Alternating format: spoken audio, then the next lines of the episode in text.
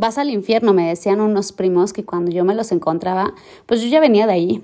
Y es que el infierno es una taquería a donde yo pasaba a cenar antes de llegar con ellos. Son unos tacos riquísimos. Y pues bueno, a mí me encantan los tacos. Pero lo malo de esto es que en esa taquería pues no daban factura y solamente aceptaban pagos en efectivo.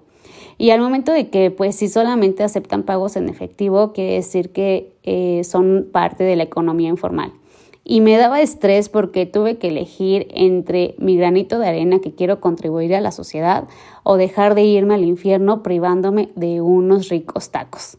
Y es que fomentar la economía informal trae serios problemas.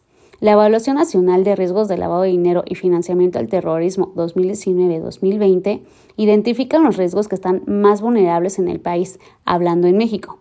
Y uno de estos riesgos es el comercio informal. Sin duda, no alcanzaría este episodio para analizar todos los factores que implican el comercio informal, ventajas, desventajas, riesgos y sobre todo las causas que originan esto, como la falta de oportunidades laborales, la pobreza, etcétera, etcétera. Pero lo que conlleva mi parte es analizar en este momento, es enfocarlo al tema del lavado de dinero. Y para esto, la economía informal, ¿qué es? ¿Una alternativa o una problemática? Vamos a partir de que el comercio informal es toda aquella actividad económica que está fuera del marco legal. Y por el simple hecho de que está fuera del marco legal, ya es un ilícito.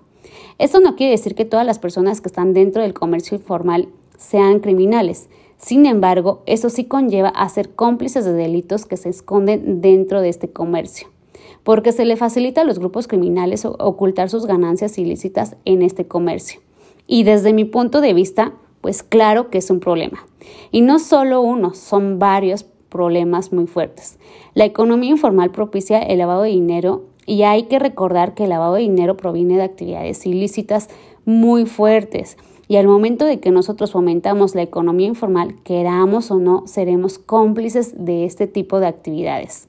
¿Por qué? Porque el comercio informal es el punto débil para el rastreo de investigación de actos ilícitos.